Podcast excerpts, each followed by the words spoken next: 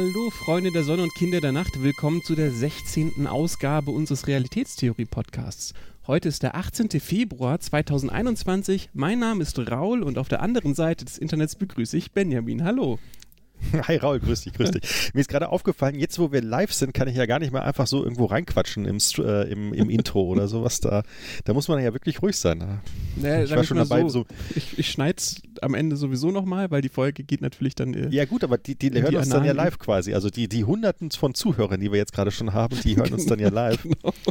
Wie ich dann rhythmisch dazu trommle, genau. oder mehr oder weniger rhythmisch dazu trommle. Ähm, also hier auch kurz genau, das ein kann man herzliches Willkommen an alle live und nicht live zu hören drinnen. Genau. So, so, Raul, wa warum hören wir uns heute? Warum sind wir wieder, wa warum sind wir so früh nach der letzten Folge wieder äh, on air? Und Weil warum wir natürlich live? beide das Buch schon gehört haben. Nein. Also ja, wir haben beide das Buch schon gehört, aber ähm, das hier ist tatsächlich eine Sonderfolge. Heute geht es um die ähm, Landung des Mars Rovers Perseverance. Und ich rede so komisch, weil ich vorhin schon versucht habe, den Namen auszusprechen und es äh, ziemlich knifflig ist. Also es wird nicht mein Lieblingsname für den Rover bleiben. Wir ja, brauchen, ist, den, wollen wir ihn Percy nennen, damit ich mich nicht komplett, blamiere hier den Podcast über? Ich, ich hatte bei dem letzten schon immer, also bei, bei Curiosity, schon immer Probleme, was auszusprechen. Das, das liegt an meinem englischen Sprachfehler.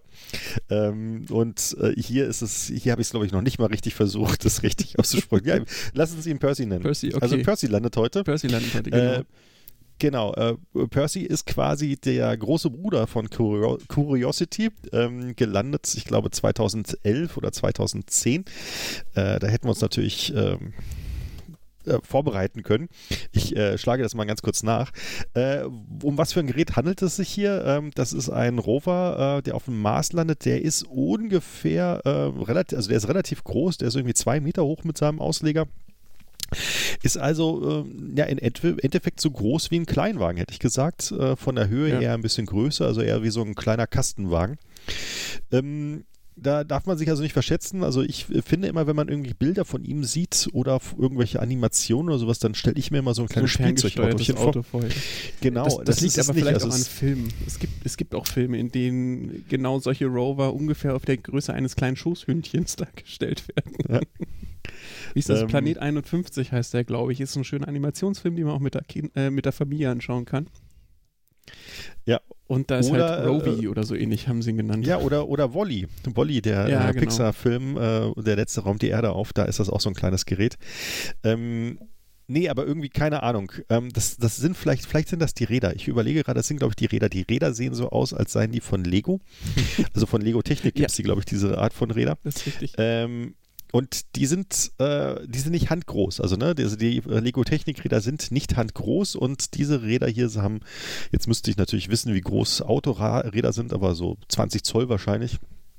Die sind wahrscheinlich so eher in einem Bereich ja. von 20 Zoll. Also ah, da steht, ist so groß im, im Videostream sieht man es gerade, so ungefähr so. Ah, ja. Ein Rad hat ungefähr einen Durchmesser von, von dem Unterschenkel eines ausgewachsenen Mannes. So. Wobei, je nachdem, was für eine Körpergröße der hat. Das ist jetzt keine ja, Relation. Und, und, und, wie wir die Perspektive und äh, alles andere da auch noch. Nee, obwohl, nee, er lehnt sich sogar dran. Also insofern ja. ist es wirklich, es geht ihm bis zum Knie. Genau. Und äh, die, die, diese Mastkamera ist auch über seinem Kopf. Also genau. Und diese Mastkamera ist, ich denke mir immer, ich habe mir immer vorgestellt, die Mastkamera, das ist so ein kleines, naja, so ein Schuhkarton großes Ding. Aber nein, es ist größer als ein menschlicher Kopf. Also es ist ja. ein richtiger, richtig großes Ding. Ähm, das ist das Ding ist definitiv grün. Oh Gott, dieser Bohrer, ne? Also das ist jetzt nicht irgendwie so ein 6 mm Bohrer oder sowas. Also das der, die äh, Percy hat so einen kleinen Bohraufsatz, äh, mit dem es äh, Proben nehmen möchte. Und äh, das ist jetzt kein 6 mm Bohrer oder sowas, sondern das ist eher schon so ein, äh, naja, 20, 25 mm Bohrer. Wahrscheinlich ein Zoll. Ja, wenn ich raten müsste, ein Zoll. ja. Genau. Und äh, wie gesagt, du hast eben gerade schon die, ähm, diesen Aufsatz da angesprochen. Da oben sind äh, mehrere Kameras drin. Eine Kamera davon kommt, glaube ich, aus Deutschland, aus dem DLR, soweit ich weiß. Das ist diese Stereokamera. Mhm. Ähm, beziehungsweise es gibt mehrere Sachen, die da aus, äh, aus Deutschland kommt und in Zusammenarbeit mit dem DLR äh, gemacht worden sind. Also wer das DLR nicht kennt, das ist das Deutsche Zentrum für Luft- und Raumfahrt. Das ist sowas ähnliches wie die, wie die deutsche NASA, wenn auch etwas kleiner und ähm, ja naja, bodenständiger. Es gibt nicht ganz so viele bemannte Raumfahrtmissionen.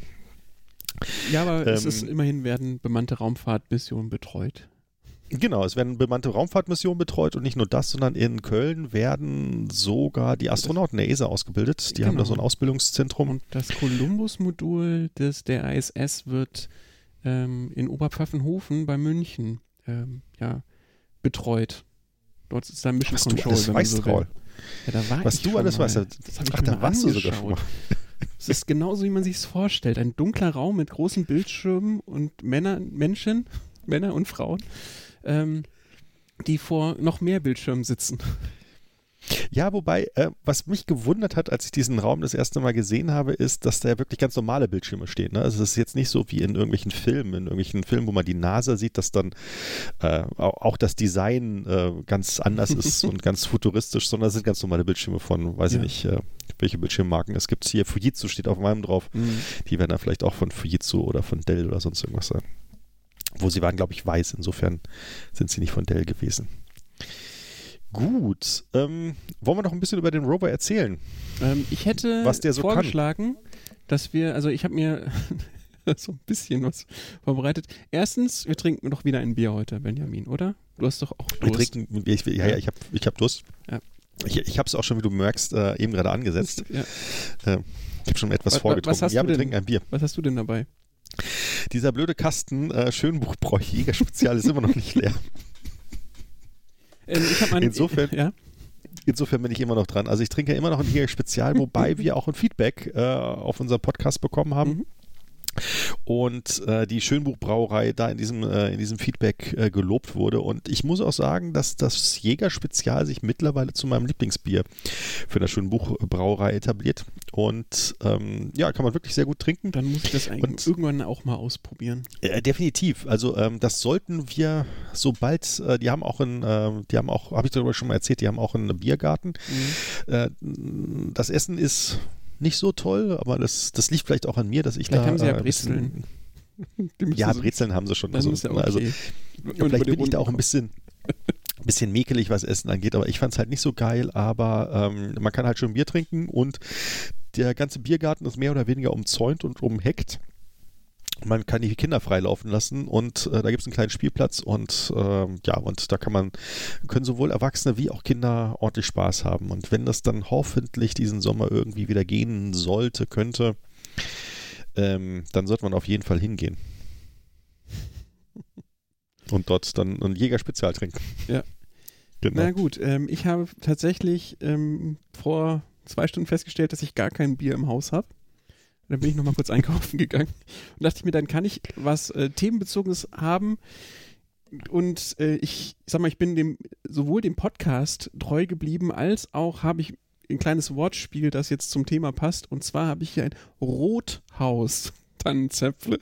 Ah, Das Tannenzäpfle So. habe ich ja schon mehrmals gehabt in verschiedensten Variationen, aber es ist immer von Rothaus und warum könnte Rothaus denn jetzt passend sein, Benjamin? Rothaus. Rothaus, äh, hm.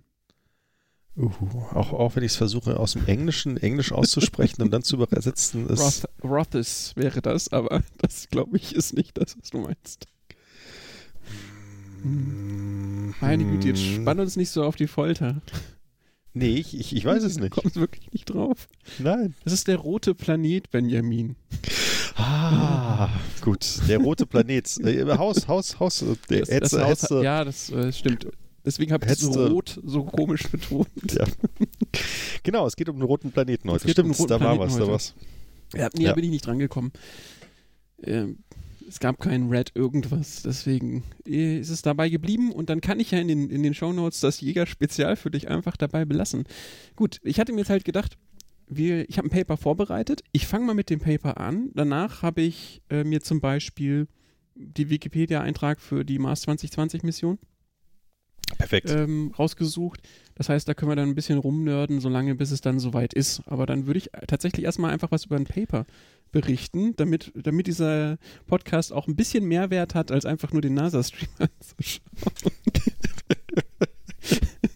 ja, das stimmt. und uns Dann, dabei äh, zuzuhören, wie wir Bier trinken. Nein, ähm, ich Genau. habe ich hab ein, ähm, ein Paper, das ist, das werde ich auch verlinken. Leider ist es Closed Access. Ich habe äh, halt das ähm, ich sag mal, über die Arbeit bekommt man sowas ja und dann hat man nicht so den Blick drauf, ob das jetzt Open oder Closed Access ist. Ähm, es ist äh, von der. Aber, aber, du hast das doch hoffentlich nicht über Sci-Hub besorgt, Nein, oder? Nicht. Das, okay, weil das sollte man auf keinen Fall machen, weil äh, dann kriegen die Verlage gar kein Geld mehr von äh, nee. den Wissenschaftlern und den Leuten, die die Paper lesen wollen.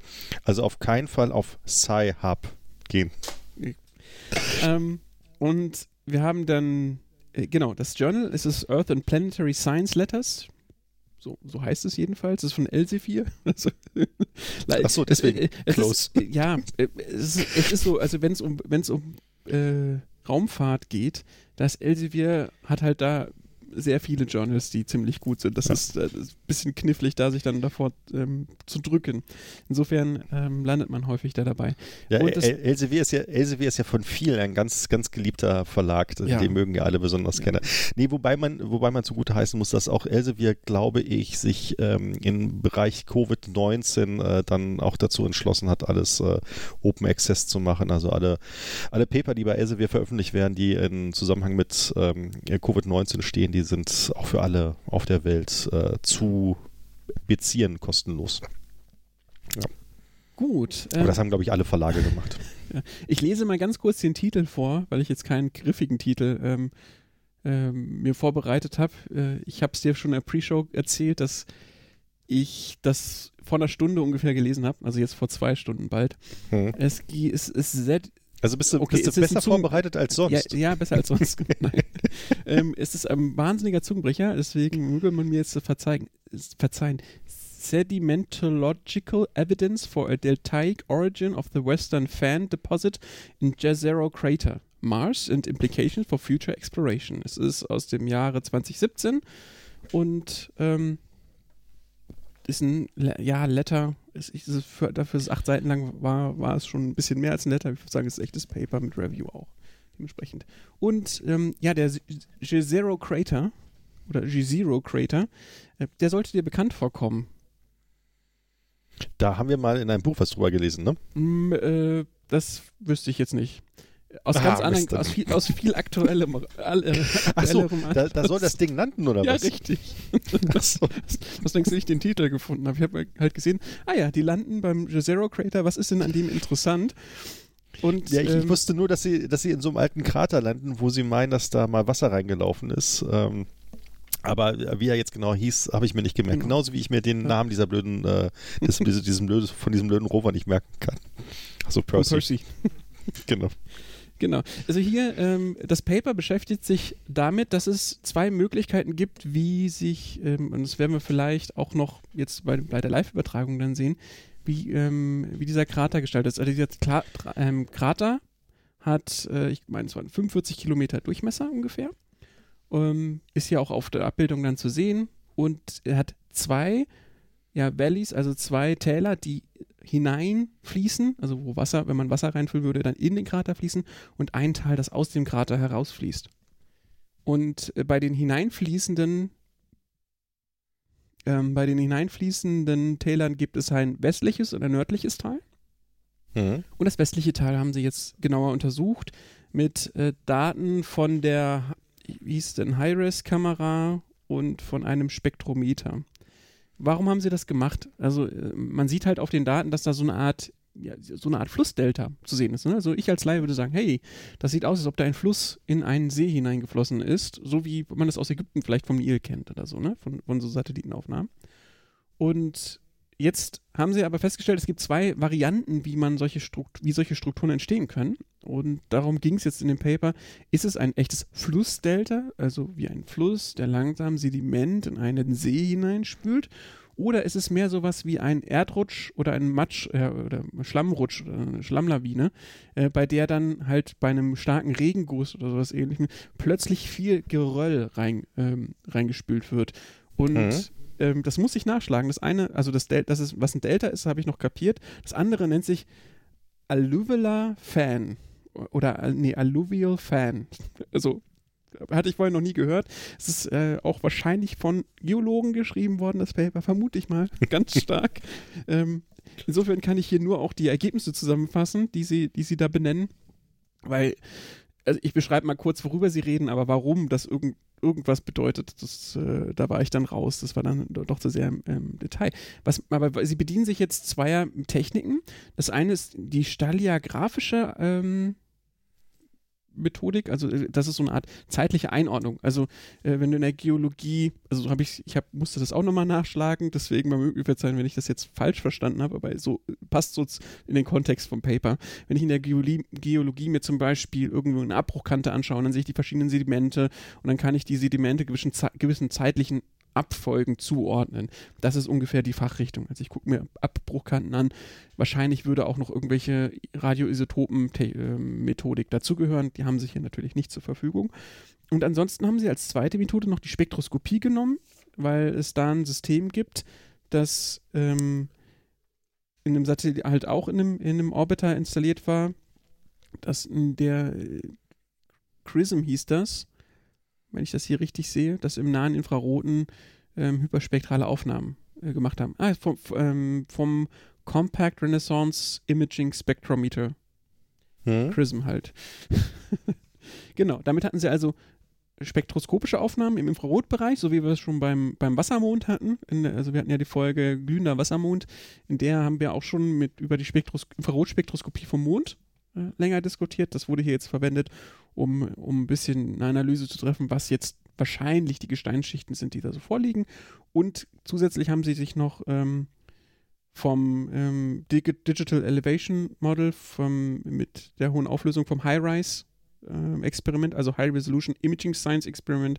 Da haben sie sich dann im Prinzip die Oberfläche angeschaut und dann eben konnten sie solche Abbruchkanten zwischen verschiedenen Sedimentationsschichten identifizieren und nachvollziehen. Mhm. Das haben sie dann gemacht, wie gesagt, an diesem Westeinlass von, ähm, von diesem Krater. Und da haben sie sich dann eine ganz spezielle Stelle rausgesucht und hatten insgesamt irgendwie so 62 Sedimentationskanten. Und da haben sie, haben, hat sie interessiert, wie die sozusagen abfallen zum See hin. Und wenn die dann am Anfang irgendwie steil abfallen und hinten hin flacher werden, dann ist das ein sehr gutes Anzeichen dafür, dass es sich um ein Flussdelta handelt und nicht um, ich sag mal, den Erdrutsch. Ich, ich kann das, andere Fachwort mir nicht merken. genau. ähm, insofern hatten sie da schon ihr erstes äh, starkes Indiz dafür, dass es sich um ein, ähm, um ein Flussdelta handelt. Und warum ist das interessant? Naja, beim Erdrutsch, das kann man sich so, das, das passiert auch irgendwie bei auf Kral, äh, gerade sage ich schon, auf ähm, auf, auf Bergen, wenn du da den Gletscher hast und dann hast du da so Geröll, das unter vom Gletscher ja. mitgenommen wird, ne? Das ist auch solche Strukturen. Das ist viel Geröll, das ist sehr grob, da kann sich wenig drin festsetzen. Wohingegen, wenn du Flussdelta hast, wenn da irgendwelche Mikroben oder so sind, die werden dann im feinen Sediment halt mit eingeschlossen und schichten sich ähm, aufeinander. Da waren wir zum Beispiel auch mal bei Kirche im Tech vor, ähm, jetzt letzten Sommer.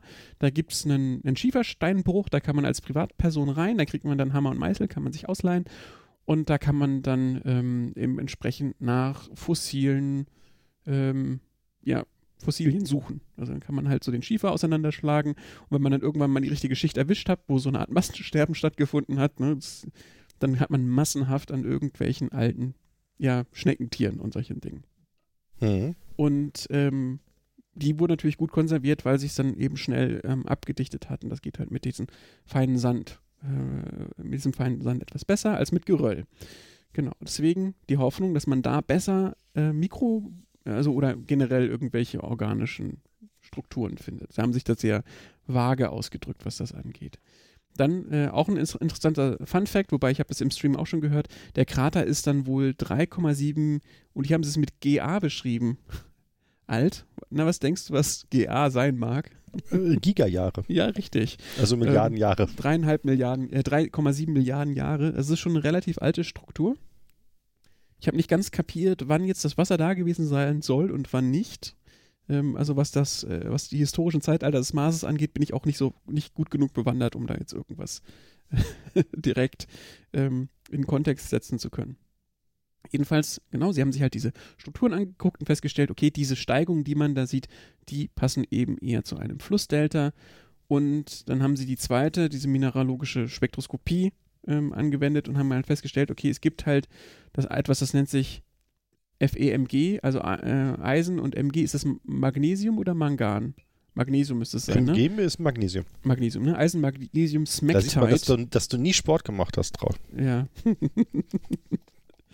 Eisenmagnesium Smec Smektite. S- Smektite, ich, ähm, ich weiß, also es wird wohl hauptsächlich aus Eisen und Mangan bestehen und noch irgendwelchen anderen OH-Gruppen, weil die offensichtlich in den Spektren äh, nachweisbar sind. Also Sauerstoff und Wasserstoff wird irgendwo mit drin sein. Und dann gibt es noch magnesiumreiche Carbonate, wobei sie dann nicht genau wissen, woher die kommen. Auf jeden Fall dieses, dieses Eisen-Magnesium-Smektite, das ist wohl so eine Art Clay, also so eine Art Lehm. Und Mhm. Lehm heißt extrem feinsandig und ähm, deswegen gehen sie davon aus, dass, dass der, der kommt auch relativ weit hinten im Delta vor. Das heißt, das sind die feinsten Körner, die am weitesten rausgespült wurden und sich als letztes dann absetzen konnten. Und weiter vorne findet man eben diesen, äh, diesen äh, magnesiumreichen Carbonate. Dass es jetzt Carbonate sind, da haben sie, meinen sie, ja, okay, es kann an kann irgendwie an der Art des Reinspülens liegen, kann aber auch, äh, also dass es etwas groberes äh, Granulat ist dann dementsprechend. Es kann aber einfach daran liegen, dass halt relativ viel CO2 in der Atmosphäre vom Mars ist und das dann ähm, CO2-gesättigte Wasser dann dazu geführt haben, dass halt sich Carbonate gebildet haben.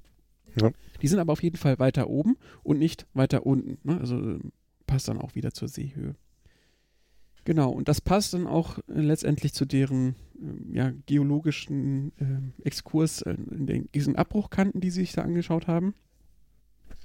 Und jetzt gibt es äh, da noch ein paar interessante Nebenfakten.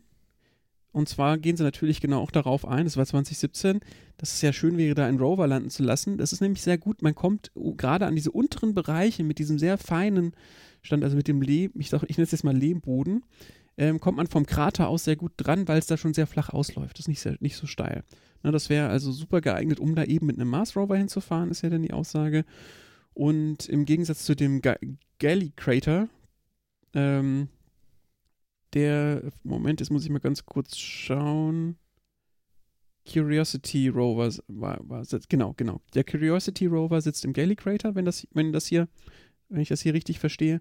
Und ähm, das ist ein geschlossener Krater, der hat keinen Zu- und Ablauf. Das heißt, das war so ein Mhm. stehendes Gewässer. Und was sie meinen, ist halt, ja, das Einzige, was da groß passieren kann, ist, okay, es kann halt reinregnen, also beziehungsweise es spült halt Flüssigkeit rein und die kann dann verdunsten. Und das ist dann eher so eine Art totes Meer. Also das haben sie jetzt hier nicht geschrieben, aber sie meinen, dass dann halt der Ionengehalt irgendwie mit der Zeit zunimmt. Ja, und so wie im Toten Meer halt der Salzgehalt zunimmt, kann ich mir das auch sehr gut vorstellen. Und das ist natürlich keine besonders lebensfreundliche Umgebung. Und ähm, jetzt der G-Zero Crater, das ist halt einer, bei dem man davon ausgehen kann, dass es einfach das Wasser auch durchgespült wurde, es wurde umgewälzt, das heißt, es gab auch einen Stoffaustausch da, es hat ein Stoffaustausch stattgefunden, ähm, es gab keine Anreicherung von Salzen in, in dem Ausmaß. Insofern ist es viel wahrscheinlicher, dass wenn es denn Leben gegeben hat, dass man es da findet, als in dem anderen bisherigen Krater. Was ich eigentlich ganz spannend finde, ähm, das ist jetzt so noch, ähm, habe ich dann jetzt beim, beim, ich sag mal, Angucken von ein paar Videos dann zu der, zu der eigentlichen Mission, habe ich dann auch gesehen, dass man vorher gar nicht so genau landen konnte, dass man diesen Krater, den, um den es heute geht, ansteuern konnte. Also die, äh, Mhm. ne, also der Curio Cur Curiosity Rover, Ja, du hast Ähm, Gott sei Dank auch Probleme bei dem Namen. ja, der hätte ernsthafte Probleme gehabt, diesen Krater zu treffen. Also das wäre eine ganz, ganz äh, heikle Nummer gewesen. Jetzt sind, sich, sind sie halt besser geworden und dementsprechend trauen sie sich jetzt, diesen 45 Kilometer großen Krater auch anzusteuern. Genau. Äh, Man will ja nicht, also die Kraterwand ist dann doch schon relativ hoch. Ähm, Mhm. Insofern will man da natürlich nicht gegenknallen. Da muss man ein bisschen das, das hinbekommen. Genau. Das war's. Also es ist, geht um Lehmboden. Lehmboden in einem Flussdelta.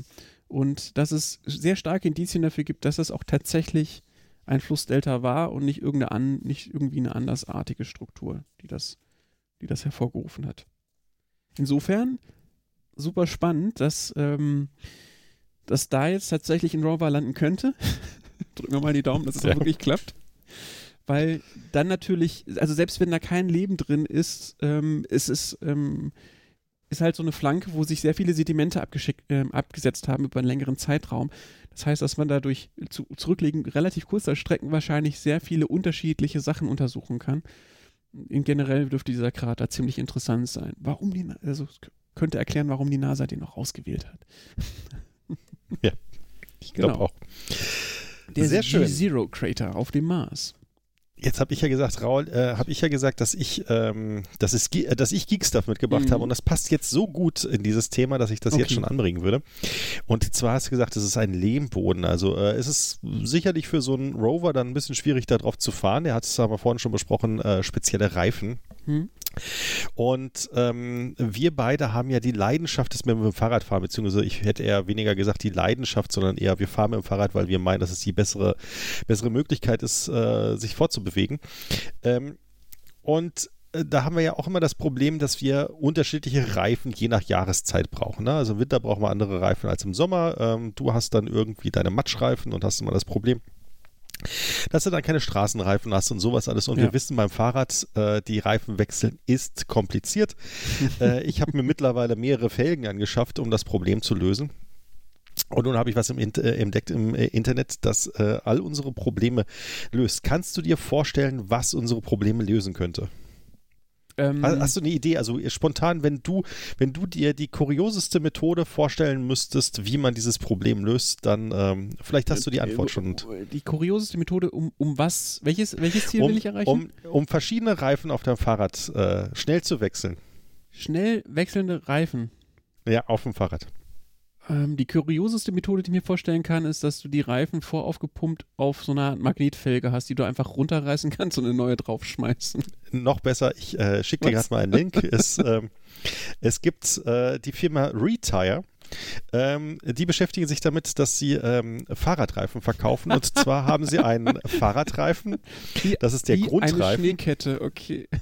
Und äh, na, wer, wer, ich finde es eigentlich noch besser als eine Schneekette. Ja. Also es gibt einen Grundreifen, den man da quasi ganz normal auf seine Felge draufspannt. Ja. Und auf diesem Grundreifen gibt es sowas ähnliches oder um diesen Grundreifen gibt es sowas ja. ähnliches wie einen Reißverschluss. Und ja. an diesem Reißverschluss kann man dann verschiedene Aufsätze drüber spannen, quasi wie eine zusätzliche Socke oder ein zusätzlicher hm. Schuh oder was auch immer. Ein, ein Schuh für deinen Reifen ein Schuh für deinen Reifen ähm, und dann denkt man sich, das ist eigentlich eine geniale Sache. Ähm, ich weiß nicht, wie lange das hält, aber das könnte man gerne mal ausprobieren.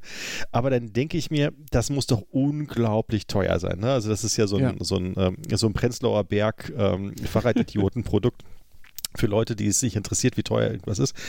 Äh, und dann habe ich mir die Preise angeguckt für den Jungs und äh, war positiv überrascht, weil es ist mhm. billiger, als wenn du dir die Reifen so kaufst. Ne? Also dieser Grundreifen kostet 29 Euro. Mhm. Das ist das, was ich auch für, ja, für einen ganz ja. normalen Stadtreifen bezahlen würde. Äh, kein Thema. Und die Skins nennen sie das. Mhm. Wenn ich mir da den Winter Traveler Skin angucke, das ist quasi die Version mit Spikes, die kostet hier 56 Euro. Das ist auch das, was ich für meinen ganz normalen Spike-Mantel bezahle. Ja. Genau. Und dann gibt es noch irgendwie den äh, Trail Rider Skin, das ist irgendwie mit äh, mehr Noppen dran, das ist dann eher mhm. was für dich. Äh, der kostet ja auch 38 Euro, also kein, äh, kein, kein Ding. Okay, das, kann das heißt, ich habe einmal die extra 30 Euro pro Reifen und dafür brauche ich aber keinen zweiten Satz Felgen. Nee, die, die extra 30 Euro, die kannst du ja auch, da kannst du ja auch so drauf fahren. Also auf den so. extra 30, auf den 29 Euro kannst du so fahren, ne? das sind einfach deine ganz normalen Straßenpneus mhm. Äh, äh, und wenn du dann halt in Schnee kommst, dann ziehst du einfach deine Winter äh, Pneus auf. Oder wenn er dann in den Matsch kommt. Ja, vor allen Dingen halt ist es, äh, ich muss, ich habe jetzt ja momentan meine Spikes einfach die ganze Zeit drauf, weil es einfach zu lange dauert, sie zu wechseln. Genau. Das heißt, ich fahre ja. sie einfach runter, ähm, ja. obwohl, obwohl ich sie nur in 20% oder 10% der Fälle benötige. Ja, das genau, und hier ist das eine Sache von 10 Minuten. Und dann kann man die wechseln. Ich bin schon fast überzeugt. Raul, ich äh, war kurz davor, dich schon zu fragen, welche Größe brauchst du? Ich fahre auf 27,5er. 27,5, also kriegst du hier 27,5 gleich 50 minus 584. Hört sich wahrscheinlich richtig an. Äh, musst du nachher nochmal kontrollieren, dass wir da einfach ja. mal eine Sammelbestellung losschicken. Ja. Weil die wollen wahrscheinlich, ich weiß ich gar nicht, wo die herkommen, die Jungs, die kommen aus, was ist denn das? Punkt CO. Rosenholm, das hört sich an in Trüss. Gut, dass ich noch drei Spikes, äh, Spike-Reifen auf, auf Vorrat habe. so, ich, die kommen aus Norwegen, kommen die. Na, guck mal, dann ist das, also, dann ist das, das ist ja doppelt vertrauenswürdig. Ja. Ähm, ich hätte gesagt, die bestellen wir einfach. Also einfach mal, na, also bei, bei 60 Euro für Reifen kannst du nicht so viel falsch machen, auch wenn das irgendwie nicht so gut funktionieren sollte, da mit dem Zipper. Das, ist, das Einzige, was ich beim Zipper jetzt mich frage, ist diese Nahtstelle, ob die leicht aufgeht, weil der Zipper muss ja dann plötzlich lauter Querkräfte auf, aushalten. Genau, das, das ist halt auch. Da sehe ich keine Verriegelung jetzt. Das hätte ich jetzt ja, gehofft, dass das nicht auf dem Zipper landet, die Kraft. Das ist, ja gut, das ist glaube ich nicht so ein richtiger Zipper. Das ist schon noch, obwohl das ist ein richtiger Zipper, ja. Ähm, keine Ahnung, aber ich meine, die, die haben das ja getestet und ich hätte mhm. einfach gesagt, wenn die, wenn die in Norwegen dieses Produkt verkaufen, ähm, dann, ja. dann hätte ich gesagt, kann das, kann das kein, äh, kann das keine Niete sein, weil ähm, die brauchen das. Ja. Die, die, brauchen das. Also die, die haben ja noch mehr das Problem als wir mit äh, Spikes, keine Spikes, Spikes, keine Spikes. Ne? Also die ja. sind ja wahrscheinlich das ganze Jahr haben sie das Problem, dass sie jetzt mhm. nicht wissen, was sie jetzt brauchen.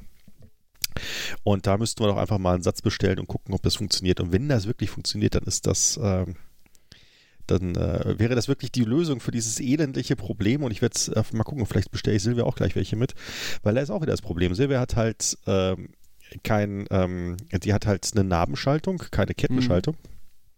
Und da das Hinterrad auszubauen und dann diesen Reifen macht dazu wechseln, Spaß, ja. das macht alles keinen Spaß. Das ist alles so ein Gefummel und so ein Geächze. Ne? Und dann äh, gerade im Winter, wenn es dann, ne, also wann, wann ziehst du die Spikes auf, wenn es schön kalt ist? Ich habe keine Garage oder sonst irgendwas. Das heißt, das muss ich halt alles ähm, draußen auf dem Balkon machen. Die Hände frieren ein, ist alles kalt und ja, ja willst du alles nicht haben. Ne? Und dann, ne, und jetzt ist der Schnee gerade weg, jetzt muss ich eigentlich wieder runternehmen. Und wenn dann im April nochmal irgendwie was runterkommt, dann müsste ich sie wieder drauf machen. Und, ja. Gut, dann müsste ich nochmal gucken. Ich habe noch drei unausgepackte Packungen Spike-Reifen in der Garage. müsste ich dann irgendwie nochmal verhökern, wenn das gut funktioniert. Ich wollte gerade sagen, also ich glaube, Ebay ist da dein Freund, dass da die, äh, die wirst du wahrscheinlich nochmal los. Ich glaube, die haben auch null Wertverlust. Die kannst du gebraucht, also äh, hm. unbenutzt ja, gebraucht genauso. Ja. ja, UVP kannst du dir genauso teuer verkaufen, wie, äh, wie sie damals eingekauft hast. Das ist, äh, also die Ebay-Preise sind nicht billiger als die Preise beim Händler. Ja. Genau. Nee, das fand ich eine, eine ganz tolle Geschichte und ähm, das wäre vielleicht für Percy auch die richtige Entscheidung gewesen, solche Reifen zu haben, damit man dann unter, bei speziellen Untergründen ähm, jeweils die richtigen Reifen hat. Wir hatten ja ähm, weiß ich gar nicht, in welcher Folge das war. Es muss eine Mondfolge gewesen sein, meine ich, wo ich ähm, verschiedene Reifendesigns von Mondrovern auch vorgestellt habe. Da hat man sich ja damals auch große Gedanken gemacht, äh, das Mondauto, welche Reifen die haben könnten und welche Reifen die benutzen. Und das war ja alles andere als einfach, das damals auszuwählen. Und äh, ich schätze mal, bei Percy war es dann nochmal eine Spur schwieriger, weil man da ja ähm, ja, wahrscheinlich, naja, also sagen wir mal so, beim Mondauto wäre es nicht so schlimm gewesen, hätte es nicht funktioniert, dann hätten die Astronauten halt zu Fuß gehen müssen, beziehungsweise hätten improvisieren können, was sie ja auch bei den Mondautos zuweilen mhm. gemacht haben, weil da einige Teile kaputt gegangen sind. Da mussten sie zum Beispiel das Bordboot-Buch äh, als, ähm, als Kotflügel verwenden. Und ähm, das ist ja hier alles nicht möglich, weil äh, Percy, wenn die landet, da muss alles von vornherein funktionieren, da darf nichts kaputt sein. Äh, und da müssen auch die Reifen halt sofort Grip haben. Das war auch der glühende Wassermond, Benjamin. Das die war Folge, der glühende Wassermond. Der, der, glühende Wassermond, sowohl Infrarotspektroskopie als auch äh, Bereifung hatten wir da. Da kannst du mal sehen, das äh, führt alles auf diese eine Folge zurück. Genau. So. Also, gut. wenn ihr sie noch nicht gehört habt, kurz auf Pause drücken. Also jetzt nicht für die Live-Zuhörerin, sondern äh, ja, dann kurz auf Pause drücken, den glühenden Wassermond anhören. Es ist eine sehr schöne Folge und dann gleich weiter den Livestream anschauen. Vielleicht auch gleich den Livestream weiter anschauen, weil es ist auch sehr lang. Ja. Wie, wie, weit sind wir denn beim Livestream, Raul? Hast du da eine Ahnung? Warte, ich mach mal ganz kurz Ton ähm, an. ich meine, die, die Landung startet tatsächlich um Viertel vor, ähm, aber es dauert dann ein bisschen, bis es bei uns ankommt. Also es wird jetzt langsam spannender. Wir müssen jetzt tatsächlich immer ab und zu mal reinhören. Ja. Du kannst ja mal immer reinhören, dann wir können ja uns abwechseln. Ja? Also wenn ich ja. erzähle, dann hörst du rein, wenn du erzählst, dann höre ich ein bisschen rein. Ich wollte nur kurz ein bisschen anmerken, mir ist halt aufgefallen, dass ich sag mal, unsere Bubble, meine Bubble auf jeden Fall heute Abend online ist. Und zwar, und zwar durch die Bank weg. Ähm, methodisch inkorrekt macht einen, macht einen Livestream. Ja. Ähm, äh, What About It äh, mit Felix macht einen Livestream. NASA macht einen Livestream und äh, wenn du dann, also wenn du bei, bei YouTube einfach mal den, äh, die, die äh, Persever Perseverance Landing, wenn du das einfach mal bei YouTube eingibst, ja, dann purzeln dir im Prinzip und Dutzende von Livestreams entgegen. Es ist unglaublich. Genau, also äh, Tim Tritloff zum Beispiel macht auch einen Livestream mit dem DLR zusammen. Ja. Ähm, irgendwie mit irgendeiner Kölner Truppe und äh, den anderen kenne ich auch, weil ich glaube, der ist nicht mehr beim DLR. Der ist jetzt mittlerweile woanders irgendwo angelandet. Ja, es ist, ähm, ist, ist mir auch schon aufgefallen, dass da wirklich sehr viele einen Livestream machen. Und, und NASA ähm, hat selber zig Livestreams. Ich meine, wir sind ja, wir sind ja im Endeffekt sind wir ja nur ein Livestream von einem Livestream. Stream, genau. Das ist aber, So. das gilt hier für fast alle, genau. Videos from Space, Co Co Cosmos Sapiens, äh, JPL, das haben wir hier, JPL, Reuters, Washington Post, ONET News, NBC News. Hier, nee, Moment, jetzt, äh, das ist, hat nichts mit der Landung zu tun. Ja, genau, ich schätze, die NASA ich- ich- natürlich auch. Genau, wenn ich, wenn ich hier auf die Zeit, Zeit online gehe, dann haben die natürlich auch irgendwie ähm, einen Livestream, also einen äh, Ja. ge- geschriebenen Livestream quasi mit dabei. Genau. Nee, das ist ja schon, ähm, ich, na, ich sage mal so, gerade zu der, in der momentanen Zeit ist das natürlich, ähm, ist das natürlich eine, eine schöne Sache, so ein, so ein Event. Die Leute sind durch Covid-19 sowieso alle zu Hause und gehen nicht in irgendwelche Kneipen. Äh, und das ist ja natürlich so ein, so ein Live-Event, was man mit vielen anderen äh, zusammen gucken kann. Und ähm, ja, und das passiert halt auch nur alle zehn Jahre. Also wie gesagt, Curiosity ist halt vor zehn Jahren gelandet ungefähr.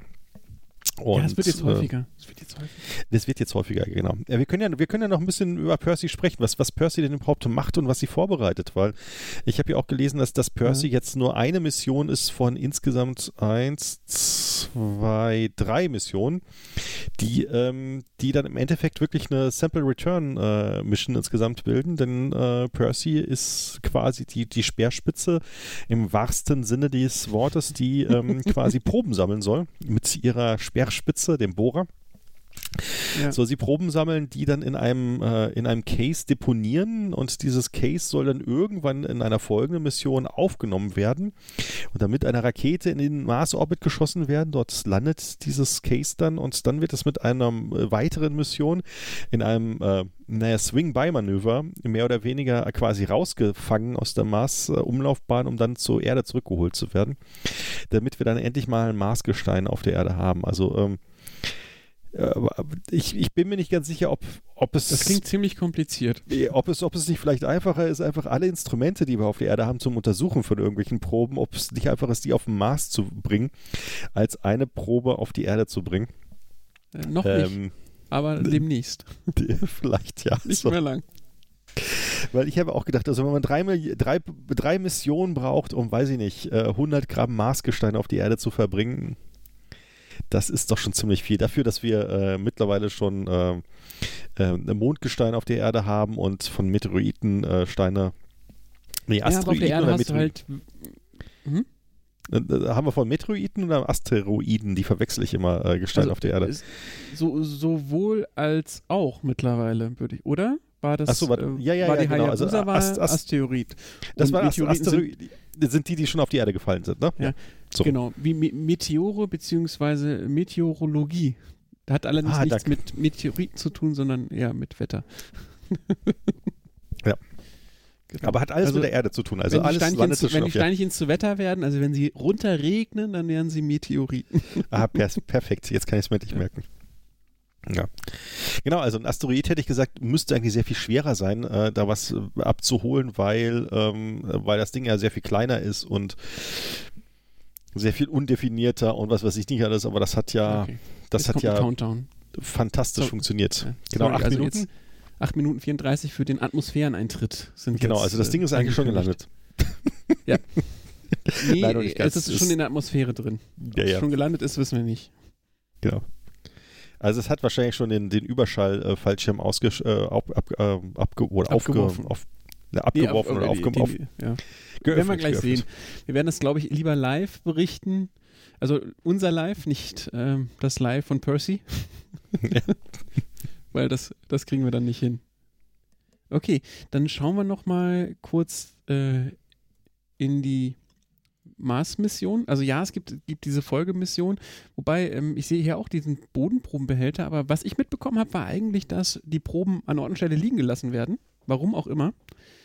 Ähm, Ja gut, aber der Rover ist ja mobil, also insofern kann er, also ich, ich habe das so verstanden, dass das in so ein großes Case, so, ein, vielleicht so eine große beides. Also Pillenbox. Ich habe halt vom Marx, äh, Marx, oh meine Güte, Mark Rober, der Kanal, ähm, der, ist, Mhm. der hat ja am vor, vorherigen Curiosity Rover, bei, es- nennen wir ihn einfach Curry, Curry oder so ähnlich. Mhm.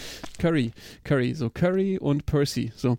Äh, der hat ja bei Curry mitgearbeitet und ähm, der hat ein Video äh, darüber gemacht, ähm, wie halt der neue aussieht und vor allen Dingen einen sein, eines seiner alten Videos nochmal gezeigt. Ähm, wie, wie für ihn die Landung von Curry war. Also wie man sich so fühlt als Mitarbeiter, wenn man so ein Ding jahrelang zusammengezimmert hat und das dann, äh, dann da sitzt und eigentlich nur noch zugucken kann, ob es jetzt gleich äh, zerschellt oder dann noch funktioniert. Ähm, auf jeden Fall hat er sich dann mit ein paar Leuten unterhalten und da kam halt raus, dass diese Proben auch an Ort und Stelle verkapselt werden, aber dann irgendwie abgelegt werden und, und ja, haben sie darüber gescherzt, dass halt, dass der Rover die, die Gegend halt mit Kötteln versieht. Das fanden sie dann, ja, das ist, das ist auf jeden Fall ähm, NASA-Humor. Sehr schön. So, jetzt wird die Anspannung, äh, ich weiß gar nicht, wo die sitzen. Sind die in Houston? Äh, bei dem, äh, äh, das, das kann ja sonst wo JPL steht sein. da, also es sitzt in Pasadena, hätte ich jetzt gesagt.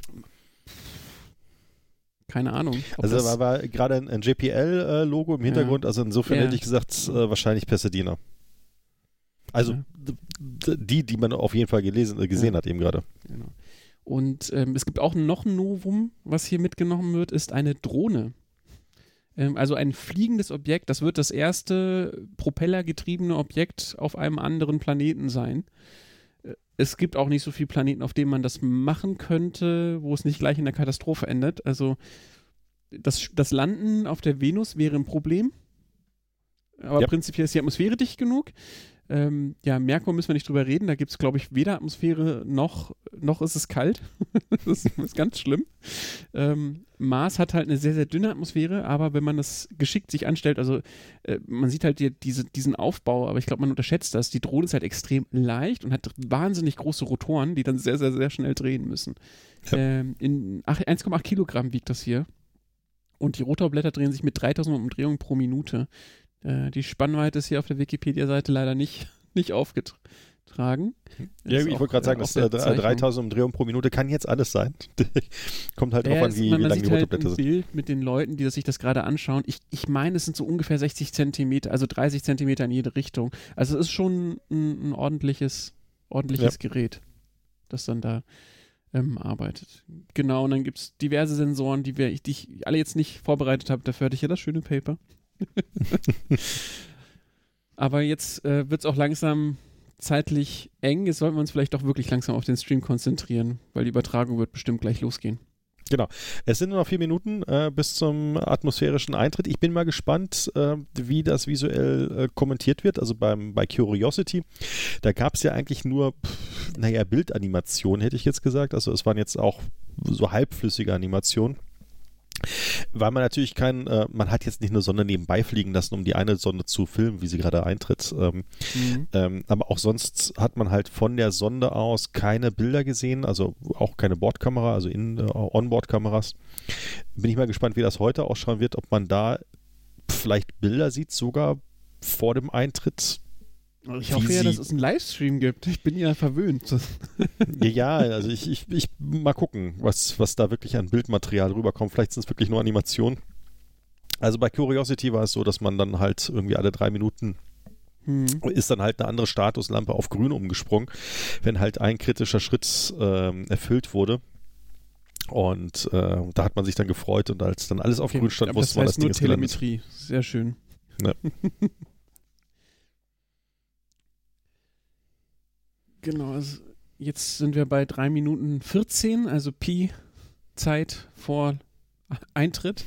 Uh. Uh. Ja, ich habe festgestellt, dass, dass genau so ein, so ein Spaßvogel unseren neuen Geschirrspüler programmiert haben muss, weil das Standardprogramm dauert 3 Stunden und 14 Minuten. Ja, ich, ich, ich musste an dich denken, äh, letzte Woche, als ich, ähm, als ich unseren Geschirrspüler gehört habe, da war irgendwas Mhm. mit dem nicht in Ordnung. Da hat irgendwas die Bilgenpumpe verstopft Mhm. und äh, der hat ganz komische Geräusche gemacht und Silvia meinte schon, hm, der macht ganz komische Geräusche und ich habe mich schon so ein bisschen gefreut, dass wir jetzt vielleicht einen neuen Geschirrspüler kriegen. Aber äh, die Bilgenpumpe hat sich äh, leider, naja, Gott sei Dank muss man sagen, Gott sei Dank selbst regeneriert. Ja, Geschirrspüler, das ist ja so ein leidiges Thema bei mir. Aber jetzt ähm, wieder zurück zum Livestream. Noch zwei Minuten, 24 Minuten. Bis zum Atmospheric Entry. Ähm, es ist, momentan sie, hört man halt, wenn man was hört, ich sag mal, sowas ähnliches wie ein Capcom, allerdings für die Zuhörer. Genau, es ist hier eine Dame. Okay. Beschreibt gerade, dass äh, die dass die Sonne gerade noch beschleunigt wird durch das Reinfallen und auf ungefähr mit 5,4 Kilometern pro Sekunde eintreten wird. Hast du das auch gehört? Ja. Okay. Und jetzt warten alle auf die Telemetrie, dass da jetzt irgendwas passiert. Du kannst ja vielleicht ein bisschen erzählen, wie es beim letzten Mal war. Das habe ich nicht mitbekommen. Ähm, beim letzten Mal warst du zu jung oder was? Da warst du noch gar nicht, ähm, da hattest du noch kein Internet oder was? Ähm, nee, da hatte Nein. ich. da warst du, hast du noch gerade Abitur gemacht. nein, nein, nein. ähm, schon älter. Ja, beim letzten Mal, wie gesagt, man hat äh, immer so kleine Animationen gesehen ähm, mhm. von dem, was da eigentlich gerade passieren sollte äh, oder sollte, ja, also sollte, und äh, hat dann ein paar Telemetriedaten daneben gesehen, welche, welche Geschwindigkeiten und mhm. Kräfte auf das Ding wirken und ob das jetzt im normalen Parameterraum ist. Und ähm, das hat. Okay. Die, der Datenlink ist aktiv. 5,2 Kilometer pro Sekunde. Und schon nah dran, so ich das. Ah ja, jetzt kommen auch wieder diese kleinen Animationen, von denen du berichtet hast. Genau. da sieht man auch im Hintergrund den Mars Reconnaissance Orbiter angedeutet. Und das, äh, also ich sag mal so, wenn die Übertragung von dieser Animation, wenn die Übertragung nur halb so flüssig ist, dann wäre ich sehr zufrieden. Aber die Animation ja. ist schon ziemlich ruckelig. Oh, ja, jetzt, jetzt das, endlich, jetzt, jetzt läuft sie. Das, das, ist, das, das ist doch im Endeffekt ist das Kerbal Space, oder? Ja. Da hinten ist auch schon das Ziel angedeutet. Was man nicht sieht, ist, ob es hinterm Horizont oder vorm Horizont liegt. Ich würde ja auf hinterm Horizont tippen, aber ich weiß es nicht genau. Also genau, wenn du das letzte Mal beginnen, hm? Ja, wenn du das letzte Mal nicht dabei warst, dann kennst du wahrscheinlich auch nicht Bobek Ferdowsi. Das ist, ähm, das ist das letzte Mal quasi der, der Capcom gewesen und der mhm. ist dadurch aufgefallen, dass er äh, so einen Irokesen getragen hat mhm. und äh, wurde danach auch eine relativ, äh, ja, relativ große Berühmtheit auf Twitter etc. Mhm. Aber der ist, glaube ich, mittlerweile nicht mehr beim, ähm, bei der NASA oder beim JPL. Mhm. Ich gucke gerade, wo er ist. Du, du berichtest weiter von dem Livestream? Und ich äh, ja, genau. Also jetzt haben, wenn ich es richtig mitbekommen habe, die sieben Minuten des Terrors begonnen. Äh, das heißt, es dauert jetzt noch ein paar Minuten, bevor man äh, was mitbekommt. Und jetzt wird gerade berichtet, dass es halt langsamer wird. Das heißt, sie berührt tatsächlich die Atmosphäre des Mars. Das ist schon mal gut. Ähm, die sind nicht dran vorbeigeflogen. Das ist schon mal nicht schlecht. Das äh, wäre nicht das erste Mal, dass, dass man den Mars verfehlt. Aber sie haben ja auch schon Übungen. Es ist tatsächlich auch sehr schwierig, den Mars zu belanden, also zum Mars hinzufliegen, geht noch einigermaßen. Das hat, hat ja auch die ESA hinbekommen. Aber das Landen ist tatsächlich schon eine knifflige Angelegenheit, die man ja mehrfach üben muss und es ist jedes Mal halt immer mit viel Zeitaufwand verbunden. Also es liegt in der Natur der Sache, dass man das ja effektiv alle zwei Jahre nur ausprobieren kann. Das heißt, selbst wenn man alle zwei Jahre was losschickt, ähm, ja, dann kann man halt maximal alle zwei Jahre iterieren und hat, wenn man fünf Versuche braucht, ist das Jahrzehnt dann auch schon schnell rum. Und es ja. war natürlich eine teure Angelegenheit. So, ich habe jetzt mittlerweile rausgekriegt, also Bobek mhm. Ferdowsi ist immer noch äh, beim JPL beschäftigt, äh, mhm. äh, allerdings nicht mehr in der, in der Mars-Mission. Ja. Und er hatte einen Cameo-Auftritt in Sharknado 3. Großartig glaube, den habe ich sogar gesehen. Ja. Ich weiß jetzt, warum diese Animation so ruckelt. Ja. Ähm, man sieht es, also die Animation selber ist, ist, ist, flüssig, allerdings haben sie, haben sie sich gespart, die Position irgendwie zu schätzen. Und ähm, es wird halt immer nur, wenn sie eine neue Position äh, aus dem System bekommen, die Position ah, ja. tatsächlich abgedatet und deswegen ruckelt es ein wenig.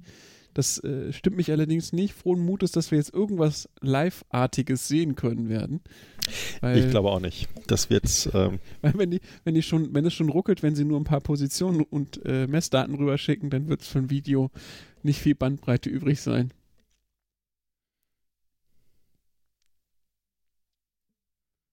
Sechzehn Kilometer, okay. Mhm. Ah ja, genau, da steht es ja auch. Äh, Höhe 16 Kilometer, ähm, Mach 4,6-fache 4,6. Mach, was auch immer das bedeutet bei der Marsatmosphäre. Äh, 1000 Und- Meter pro Sekunde. Nein, garantiert nicht. Also Speed, 1000 Meter pro Sekunde steht da. Aber das ist natürlich okay. relativ, relativ zu grau. Gut, wobei die Machtzahl das wird ist, daraus das, abgeleitet die sein. Machtzahl hängt ja von der Schallgeschwindigkeit ab. Bei einer CO2-Atmosphäre ist es ja, das ist ja, sind Nee, die ja, klar, Moleküle ja aber dichter also- und so weiter. Ja. Äh, irgendwie ist 1000 Meter pro Sekunde klingt. Moment, äh, das ist ja schnell. Ja, ja, Nee, das ist ah, schnell. Jetzt, jetzt, jetzt gab es ein Update. Oh, 2,7, das ging aber schnell. Äh, Das ist schon 2,7, 290 Meter pro Sekunde hat sie jetzt nur noch. 590. 590 ah, Meter pro minus, Sekunde. minus ein halbes G hat sie gerade. Das sieht man es jetzt. Und, Okay. äh, und fallend. Also die Ah, da unten sieht ab. man auch schon den, den ähm, da unten sieht man auch schon die Landestelle. Also man, Ja. die Landestelle wurde gerade angezeigt. Jetzt sind die, sah eben aus, als seien sie ein bisschen Güte, aufgeregt. Die, das weiß ich nicht. Es- Es hängt, also der eine linkste Bild, der sieht gerade sehr entspannt aus. Wahrscheinlich hat er gerade nichts zu tun.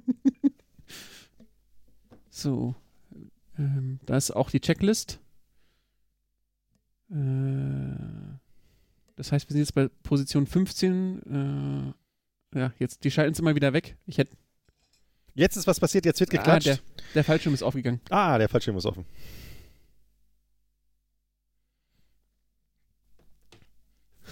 Also quasi die, die zweite. angenehmen 200 Metern pro Sekunde ist der Fallschirm aufgegangen. Genau. Und die 300 Metern pro Sekunde ist der Fallschirm aufgegangen. Genau. Na gut, aber das ist ja quasi schon der, der, der, der zweite ist ja kritische Moment. Der, kr- zweite kritische Moment. Also äh, man hat den Mars getroffen, Mhm. äh, man ist in der Atmosphäre und man hat den Fallschirm öffnen können. Und anscheinend ist, jetzt, ja. ist der auch offen und bleibt auch offen. Also sonst hätten Ja. sie es. Sonst Der würden sie jetzt nicht so abbremsen. der, der Treibstofftank sagt, er ist noch ganz gut dabei. Jetzt wird es ein bisschen langweilig, vermutlich. Weil der Fallschirm Du meinst, weil es jetzt langsam runter äh, Ja, jetzt, jetzt, jetzt sind es halt noch. Jetzt ist die ganze Geschwindigkeit auch raus. Jetzt hat er nur noch 100 Meter pro Sekunde drauf. Das ist ja fast wie Autobahnfahren. ähm, ja, genau. Mach 4 4,6. Die Beschleunigung nimmt, äh, also die negative Beschleunigung, also das Bremsen nimmt ab. Jetzt sind wir noch bei 0,5 Metern pro Sekunde Quadrat. Das ist also Was ist jetzt passiert? Jetzt wird wieder 20. geklatscht. Ja, also die, die, das Problem ist, dass sie in dem Livestream leider die Checkliste nur sehr selten einbringen. Irgend, äh, Achso, vielleicht haben sie den, den Hitzeschild Pri- abgeworfen. das kann sein. Die Aber Waiting for irgendein- NAS, die äh, RCS TDS Control. NAV wurde initiiert, stand da als letzter Checkpoint. Okay. auch immer die, also TDS kann ich nicht sagen, NAV wird wahrscheinlich für Navigation sein. Okay, also jetzt hat die Kamera sozusagen sich das Ziel rausgesucht. Okay, aber das, das ähm, quasi, das Hitzeschild, habe ich gerade gesehen, ist noch nicht abgeworfen. Mhm. Obwohl muss eigentlich, wenn, wenn die Kamera das, was ist denn, was ist denn äh, Waiting for Backshell Separation? Jetzt sieht es aus, als ob, die, ob sie gezündet hätten. Achso, das ging jetzt Oh schnell. ja, Powered Approach geht los, ja.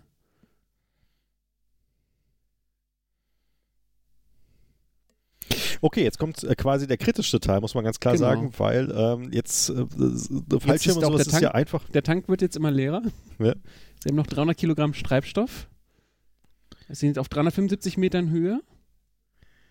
Oh, jetzt ich nicht weiß-. Ich Also, weiß ja nicht, wo die Oberfläche ist, ob sie bei Null liegt. Also der Krater selber liegt bei minus 2000 irgendwas, habe ich in dem Paper gelesen. Na, ich schätze mal, das Mal machen sie sehen. schon, schon per Radar oder sowas, die, die Abstandsmessung. So, das sind so 100 Meter ungefähr. Ja, 180 Kilogramm Treibstoff äh, ist noch drin. ja. So, Irgendwas haben sie, Direct Earth Tone haben sie verloren. Das kann aber auch daran liegen, dass sie jetzt sehr nah an der Oberfläche sind. äh, So. Skymanöver, also der, er wird jetzt quasi abgelassen, also der, man muss sich Kran, der vorstellen. Kran fährt runter. Genau, also das Ding äh, schwebt jetzt in der Luft und lässt am Kran diesen Rover runter, also an so drei Stahlseile. Und der jetzt, Rover Moment, jetzt ist. müssen wir, jetzt müssen wir leise, leise sein. Jetzt sieht es aus, als ob er da wäre, aber sie klatschen noch nicht. Der Fotograf steht bereit. Sie sind auf. Sehr, Ja, ja, ja, hat confirmed. geklappt. Sehr okay. Sehr verhalten, aber Sie haben auf confirmed gewartet. Okay. schön.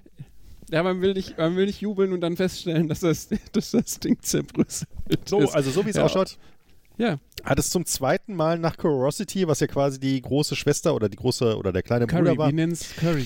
Curry, Curry, der kleine Bruder, ähm, nachdem das schon funktioniert hat, hat das wieder anscheinend funktioniert auf Anhieb. Also was heißt auf Anhieb? Sie hatten nur einen Versuch.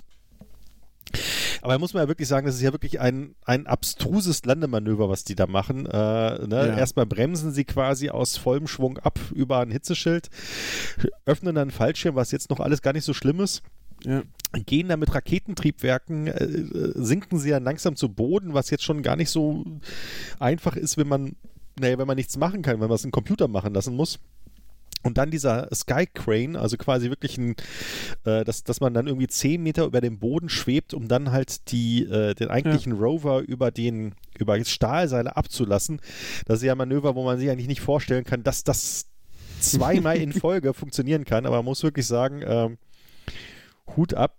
Ähm, das hat anscheinend wieder funktioniert. Also äh, ingenieurstechnisch wirklich eine Glanzleistung. So ein Teil zu konstruieren ich habe jetzt auch mitgekommen, warum das so interessant ist, diesen, diesen Skycrane zu verwenden. Dadurch kann der Rover landen, ohne dass die Düsen die Gegend komplett verwüsten. Hm, ja gut, aber interessiert mich die Gegend um den Rover? Ob die ja, muss er ja losfahren. Also damit nicht halt alles eingedreckt wird und der Staub überall schon mal hinfliegt. Und du hast deine Systeme gleich. Der wird ja im Prinzip frisch ausgepackt. Der da kommt er ja sehr sauber an. ja gut, aber wäre es dann nicht einfacher, irgendwie so ein, äh, so ein äh, Perry-Air-Gasflasche mitzunehmen und das einmal frei zu pusten in Rome? Also ich weiß, ich weiß es nicht. Dieser, dieser Sky Crane, äh, die, ah, keine Ahnung, ich, das ist so absurd, dieses Gerät. Mm. So, äh, wir warten jetzt natürlich auf das äh, obligatorische erste Foto vom Mars. Genau. Ähm, was vor elf Minuten losgeschickt wurde. Wenn ich das beim letzten Mal in Erinnerung habe, war es beim so letzten Mal so. So wie es gerade klingt, haben sie es auch gekriegt und die Dame im Vordergrund redet noch. Ja, genau. Oh ja, das ist ein super Bild. Ja, äh, dazu muss ah, ich oh, das, das sieht besser aus. genau, dazu muss ich dir sagen, äh, vor der Kamera ist noch wahrscheinlich noch ein Schutzfilm davor. Ja. Ja. Äh, oder eine, eine, Schutzkappe oder sowas, die muss erst noch abgesprengt werden. Ähm, das ist halt bei Curiosity auch so gewesen, dass die das erste Bild sehr schlechte Qualität hatte, einfach weil äh, die, um vor Staub und sowas geschützt zu sein, äh, ja, davor da noch so, ein, so einen Schutzfilm da dann so, ich sag mal, Memes oder sowas, äh, aller ja, warum haben sie nicht mein iPhone da reingeklatscht? Das hätte bessere Bilder geliefert. Genau. So, sehr schön. Ja, ich bin tatsächlich gespannt, ob jetzt noch ein bisschen mehr kommt. Ähm, vor allen Dingen die, das, äh, der Descent wäre irgendwie spannend. Ja, okay, da sind ein paar Steinchen zu sehen. Ja. Die sieht so aus wie die erste Sonne, die auf dem Mars gelandet mhm. ist. Viking 2. Die hat in etwa gleiche Bilder, allerdings äh, durchgehend geliefert. Also, äh, ja. obwohl ich glaube, Viking 2 hat dann auch noch ein paar bessere Bilder geliefert, auch noch in Farbe, glaube ja. ich. Und ist, ich, ich glaube, rechts hat man gerade gesehen, was die, diese Übersichtskamera aufgenommen hat, als sie dann das, die Landezone identifiziert hat. Ich sag mal, das ist ein Luxus, da hätten die ähm, Apollo-Astronauten ja nur von träumen können, ne? was da, wieder da abgeliefert wurde. Aber siehst du jetzt rechts auch da? da? da? sind irgendwelche Aufnahmen. Da sind irgendwelche Aufnahmen, irgendwelche Karten. Ja, wobei, ja. da hätten sie wahrscheinlich jetzt nicht die Bandbreite für geopfert. Die sahen zu gut aus. Gut, jetzt, jetzt quatschen alle ein bisschen. Aber ich, ich bin mir nicht sicher, ob jetzt noch viel mehr passieren wird. Da habe ich mich nicht drauf vorbereitet. Nee, ich mich auch nicht. Ähm, wahrscheinlich wird jetzt, ne, die werden jetzt wahrscheinlich ein Bierchen trinken. Ja. Und, ähm, na, obwohl, äh, Sie, also Sie, haben ja das mein Maskenproblem. Vorschlag wäre, Benjamin, wir, hm. wir sagen mal, ich würde sagen, die Folge ist jetzt tatsächlich damit dann auch abgeschlossen und äh, wir spielen jetzt einfach das Outro und bleiben noch ein bisschen in der Leitung und gucken mal, was wir noch genau, machen. Genau, dann äh, machen wir das so und genau. ähm, dann äh, bedanken wir uns bei allen Zuhörern, die äh, live dabei waren und auch allen Zuhörern natürlich, die das im Nachhinein hören werden. Genau. Ähm, und äh, ja, Damit hätte ich gesagt. Bis zum nächsten Mal. Das Buch werden wir wieder äh, in den Shownotes ankündigen. Ähm, bei den Shownotes aus der Folge 15 kann man es natürlich auch noch sehen. Und ich hoffe, es hat allen Spaß gemacht und natürlich dann bis zum nächsten Mal. Macht's gut. Ciao. Ciao, ciao.